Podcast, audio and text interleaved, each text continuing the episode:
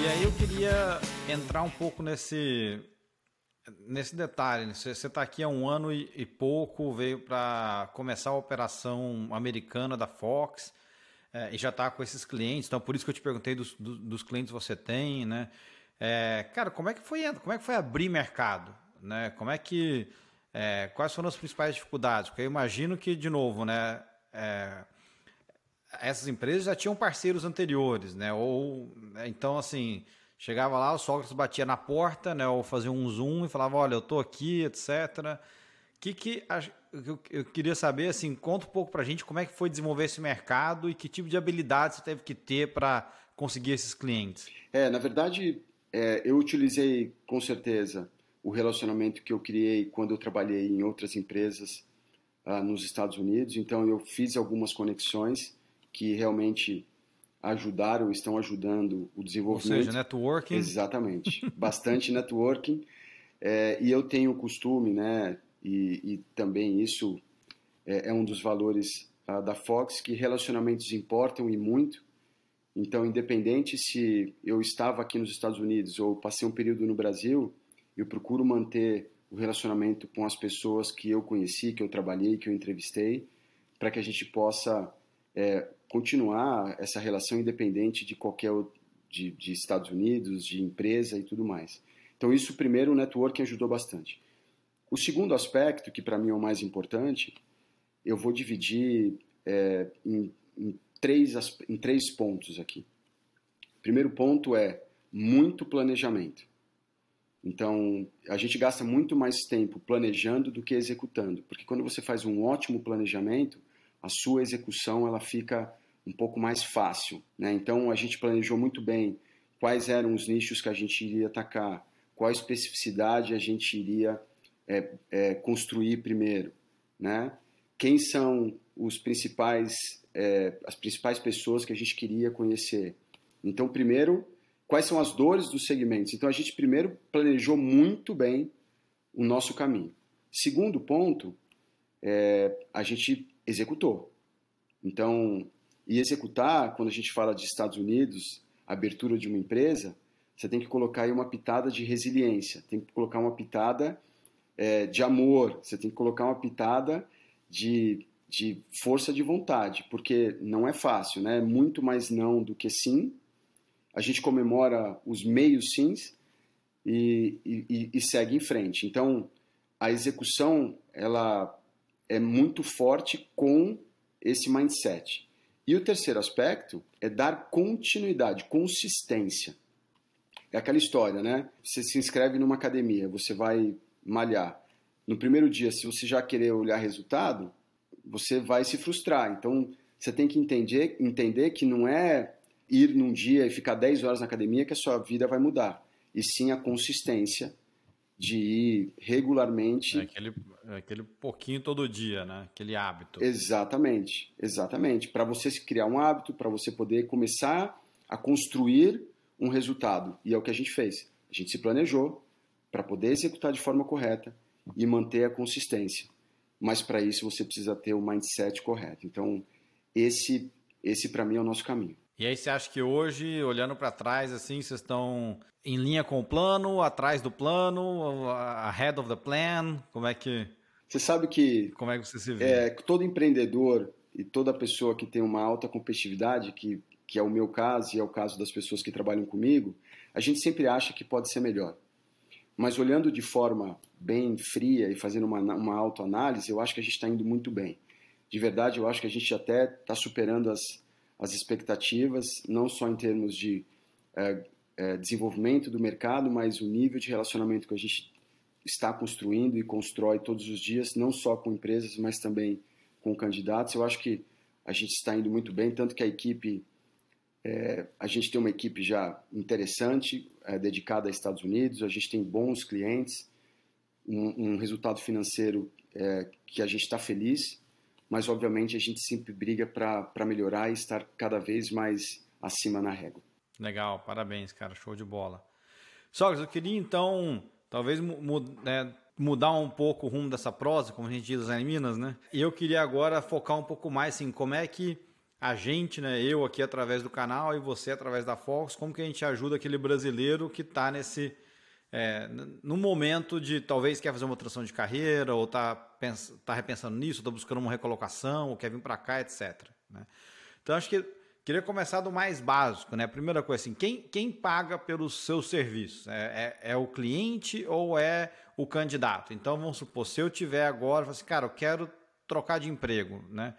Eu que pago pela Fox ou se a Fox me recrutar, a Fox, o cliente que paga para a Fox? Quando a gente fala de recrutamento e seleção, quem paga pelos meus serviços são as empresas. Né? Então, se você é uma pessoa que está buscando é, um novo emprego, eu posso te entrevistar, entender muito bem quem é você e talvez te oferecer oportunidades que façam sentido uh, ah, para o seu próximo passo de carreira. Né? Mas eu preciso ter uma vaga em aberto ou preciso é, entender se existe alguma posição no mercado que realmente faça sentido para você e aí, e aí, a gente entra naquele aspecto que eu coloquei da gente ir no detalhe do conhecimento do candidato para que a gente possa oferecer algo que realmente faça sentido para ele, que ele seja feliz e, e consiga trabalhar em alta performance. Quando a gente fala em transição de carreira, que é um dos serviços que a gente também tem, é, eu tenho empresas que me contratam para que eu possa uh, dar assistência e ajudar o profissional que eles acabaram desligando para que eu possa, possa ajudá-lo a encontrar um próximo passo na carreira dele. Né? Então, e aí, nesse caso, você como candidato, como profissional, você é beneficiado por um serviço que a sua antiga empresa contratou para que eu pudesse te ajudar no seu próximo passo. O que não quer dizer que um profissional independente se ele esteja trabalhando, se ele esteja no mercado, se ele quiser a minha assistência uh, para encontrar um próximo passo de carreira, eu posso também oferecer. Aí ele vai pagar. Mas o que eu acho que é importante entender quando a gente fala em transição de carreira, a gente eh, faz um trabalho para que a pessoa faça a gestão da carreira dela. A ideia é que depois que você tenha esse tipo de serviço de transição de carreira, que ela nunca mais precise de nenhum serviço de outplacement na vida dela, porque a gente vai ensiná-la a fazer a gestão da carreira, a, a conseguir se conectar com as pessoas que vão poder oferecer uma nova oportunidade para ela. Então a ideia é que você ter um, um emprego ou ter um, um, próximo passo definido, ele parta muito mais das ações que você vai ter, da gestão da carreira que você vai fazer, do que efetivamente só mirar numa próxima oportunidade. Porque existe uma grande diferença entre eu te arrumar um emprego ou dar continuidade na tua carreira. Então, te arrumar um emprego talvez seja uma tarefa mais simples do que dar continuidade no desenvolvimento da tua carreira. E aí a gente vai ter que olhar aspectos muito mais profundos, muito mais detalhados, para que a sua carreira continue no desenvolvimento que você espera. Então, e é esse o trabalho que a Fox faz. Entendi. E, e, aí eu, eu assumo que nesse, né, nesses, teu, nesses teus 20 anos aí de, de carreira como Headhunter, tanto no Brasil quanto aqui nos Estados Unidos, você já entrevistou centenas de, de pessoas, se não milhares, né? não sei se tem um número aí. É, mas eu, eu tenho curiosidade de saber o seguinte: qual que é o principal ou as principais diferenças entre um, um executivo brasileiro e um executivo americano? Né? Porque muita gente acha que está no Brasil e é acostumado né, com uma cultura, com um jeito de trabalho, e chega aqui e, e sei lá, e não entende ou não se adapta, etc. Tem alguma. Né, tem, quais são as principais diferenças que você vê? Primeiro, é, é a forma como as pessoas se relacionam. Eu acho que aqui nos Estados Unidos é muito mais profissional do que pessoal. Né? Então, essa é a primeira questão que qualquer executivo brasileiro precisa levar em consideração quando ele muda para os Estados Unidos. Obviamente vai depender de como ele vem, qual cargo ele vem, né, qual posição que ele chega aqui, e isso faz uma diferença muito grande. Tá? Por que, que eu estou falando isso? Porque é, eu, experiência própria, eu trabalhei no Brasil numa multinacional liderando toda, toda uma operação e eu tinha um relacionamento muito próximo com os meus com as pessoas que trabalhavam comigo, né? Sejam sejam meus líderes ou meus pares, meus as pessoas que reportavam para mim. Então isso me dava uma certa tranquilidade. Então você poder falar de na hora do almoço almoçar junto, falar do, do jogo do, do seu time que foi no final de semana, falar sobre política e aspectos que né, que não tem muito a ver com o trabalho, mas que ajuda no ambiente, ajuda até para você poder lidar com, os, com, as coisas mais difíceis. Quando você vem uh, para os Estados Unidos, eu, eu particularmente parecia que todo dia era meu primeiro dia, porque você não tinha uma conexão muito forte entre as pessoas, é muito profissional. Então, eu tenho a minha função, você tem a sua, a gente conversa enquanto a gente tem ali as nossas questões profissionais e não passa muito disso. É raro você passar disso. E você tem que entender. Mas posso, posso te interromper e, te, e, te, e, te, e, talvez assim, até te desafiar um pouco? Porque assim, será que isso realmente é profissionalismo ou será que é a gente como brasileiro a falta de, de, um, de um conhecimento mais profundo da cultura? Por que eu estou perguntando isso? Né? Porque estou aqui há quase 10 anos e eu também vejo né, as pessoas falando na segunda-feira, falando de como foi né, o jogo de, de American Football, como foi o college, no college football que no Brasil não existe. Então, assim, eles têm esses, eles, eles têm esses assuntos, né? Que eu não tenho, eu como brasileiro não tenho, né? Eles falam sobre o cara do beisebol que trocou de um time, quantos inning ele fez, eu nem sabia que era um inning, né? É, então, assim, acho que essas coisas existem. Eu só não me inseria porque eu não sabia do que estava acontecendo. Que, que, qual a sua reação a isso? Na verdade, eu acho que tudo é uma questão de, como que eu posso te dizer, adaptação à forma como é comunicado as coisas, a forma como você se relaciona. O brasileiro ele é muito mais emocional, ele é muito mais que tem muito mais calor humano. Então, a forma dele se comunicar ou talvez comunicar a mesma coisa, ela é diferente e faz e faz falta às vezes, ou pelo menos você estranha. Então, é, você pode sim, você vai olhar num, num ambiente é, corporativo nos Estados Unidos, pessoas falando sobre o beisebol, sobre o futebol americano, sobre o college football, eles vão falar, mas a forma como eles falam, é, ela é diferente. Por exemplo, você no no Brasil, você, se você olhar o tempo de horas que você fica no escritório, ele é muito maior do tempo de horas que um executivo americano fica no escritório, né, em modo, no modo geral. Só que o tempo efetivo trabalhando do americano, ele é um pouco maior que do, do que o brasileiro. Né? O brasileiro, por ele ser mais emocional, até lidar com um problema é diferente. O brasileiro, quando tem um revés no meio do trabalho, ele levanta, comenta com o outro, o outro que comenta com o outro, e aí eles vão tomar um cafezinho para discutir o problema, ou para chorar, e né, isso não dá, isso não dá. É, isso é, é, é, muito comum. Quando você vai para um ambiente americano, não existe isso. Né? Eu estou com um problema, beleza, eu direciono o problema e vida que segue. Eu não fico fazendo drama. Eles falam que os americanos pelo menos no, no escritório, nos escritórios que eu trabalhei aqui, eles falavam, olha, o sul-americano ele é um pouco mais dramático que o americano. Né? Isso tem um lado positivo, porque te dá mais paixão e você talvez brigue mais para conseguir resolver um problema, do que uh, o americano, que muitas vezes ele é um pouco mais racional e ele segue ali o by the book e para. Então, você tem os lados positivos e negativos, né? Então, isso, isso é uma diferença muito grande para quem vem para os Estados Unidos e vai enfrentar um mercado ou até um mundo corporativo daqui. Uhum. E, então, como que eu, como né, brasileiro, o que, o que você acha que então o brasileiro tem de vantagem? Né? O que, que eu, como brasileiro, posso usar ao meu favor né, para me destacar no mercado de trabalho americano? A flexibilidade, porque você é muito mais flexível, muito mais adaptável, você consegue pensar muito mais fora da caixa, eu acho que, que o americano, então isso é uma vantagem muito grande. Eu acho que a, o nosso calor humano, a nossa paixão, isso colocado de uma forma adequada pode ajudar na resiliência e até na solução de problemas. E ou, ou olhando desafios você consegue lidar melhor com os desafios. Eu acho que esses aspectos são, são muito fortes quando você compara um executivo brasileiro de um executivo americano. O brasileiro ele tem uma visão é, muito aberta, eu acho que muito mais aberta, né, do que o americano. O americano, ele muitas vezes ele tem uma visão assim, que ele segue o protocolo e é isso, né? E muitas vezes você para você resolver um problema ou para você fazer algo a mais, não que você tenha que fazer algo errado, não é isso, mas fugir do, no, do protocolo no sentido de ter criatividade, eu acho que o, que o brasileiro ele, ele ganha nesse aspecto. Então, eu acho que a criatividade é o principal diferencial, vamos dizer assim, de um brasileiro para um americano. Sim, sim, não, com certeza. E, e, e só, a gente está tá gravando isso aqui em, em setembro de, de 22, vai ao ar em outubro.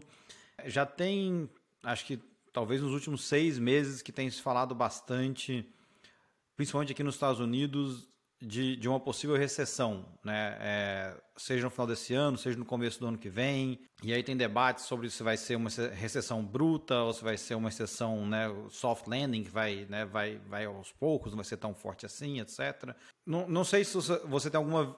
São duas perguntas que eu tenho. Uma é se conversando com seus clientes, né, qual a percepção que você tem desse momento agora? Tá todo mundo muito mais apertando o cinto e esperando para ver como vai estar. Tá né? Ou tá todo mundo, cara, não, vamos embora, vamos, né, precisamos contratar, precisamos crescer. Essa é a primeira pergunta. E a segunda é, do ponto de vista de um candidato. Esse é um, esse é um bom momento ainda para trocar de emprego, na porta de uma recessão, ou é o momento de, de ficar quieto e atravessar essa, né, essa turbulência? Qual é o seu ponto de vista? Primeira pergunta, né? Eu não acho que a gente é, falando de mercado de trabalho versus possível recessão. Eu não acho que isso vai interferir brutalmente uh, no volume de posições que a gente trabalha hoje, que você vê no mercado americano. O mercado americano é muito grande, você tem diferentes segmentos que reagem de diferentes formas frente a uma recessão. Então você tem, é, então isso se precisa ser levado, isso precisa ser levado em consideração porque vagas e oportunidades sempre vão ter quando a gente fala de Estados Unidos. Né? Então, eu não me preocupo de verdade. Hoje, meus clientes estão contratando. Você vê várias vagas é, o tempo inteiro uh, sendo postadas no mercado e empresas contratando. Então, eu acho que isso, em termos de mercado de trabalho, para o nível que eu trabalho, eu acho que a gente não vai ter um impacto tão grande. Né? Quando a gente fala de mudar ou não de emprego num cenário como esse, eu acho que o mudar de emprego é, ele está muito atrelado à, à próxima oportunidade. Né? Então, o porquê que você quer mudar de emprego?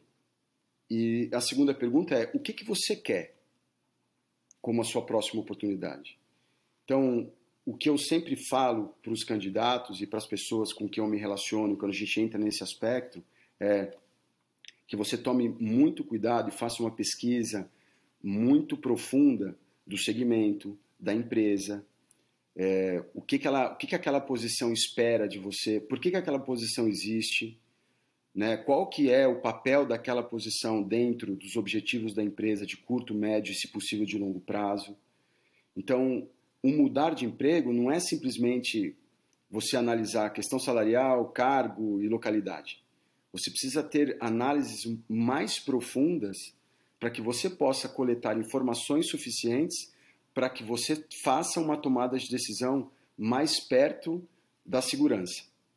Né? Então, independente do cenário, é muito importante que você faça uma análise do seu próximo passo. Porque mesmo em termo, em, em momentos que você tem uma economia muito boa, se você não te fizer essa análise, o seu próximo passo ele vai ser ruim. Né? Então, indiferente do momento ou do cenário, você precisa fazer uma análise profunda. A gente tem, a gente tem casos de pessoas que fizeram mudança de emprego no meio da pandemia, onde ninguém queria fazer nada porque você, todo mundo parou, que foram ótimas, né? Que que foram, foram foi uma troca de emprego maravilhosa.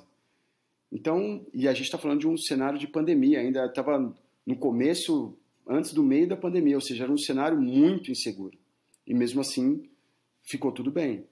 Então, a análise ela precisa ser muito bem feita. E é, e é aí que a gente entra ajudando. Né? Então, é, a gente tem informações de mercado, a gente entende do negócio dos nossos clientes, a gente conhece profundamente é, tudo o que está acontecendo, os porquês. Por isso que quando, por exemplo, uma empresa vai me passar uma vaga, eu entro muito no detalhe daquela posição. Por que, que essa posição existe, o que, que se espera dela, e, e dessa forma a gente consegue passar um pouco mais de tranquilidade, ou pelo menos informações suficientes para que o profissional possa tomar decisão. Mas independente dele estar é, indo assessorado, sendo assessorado por uma empresa de recrutamento, por ele mesmo ele precisa fazer uma análise cada vez mais profunda e buscar informações no mercado ou com pessoas que ele conhece ou com pessoas que estão dentro do segmento para poder ter mais informações para que a tomada de decisão seja mais segura.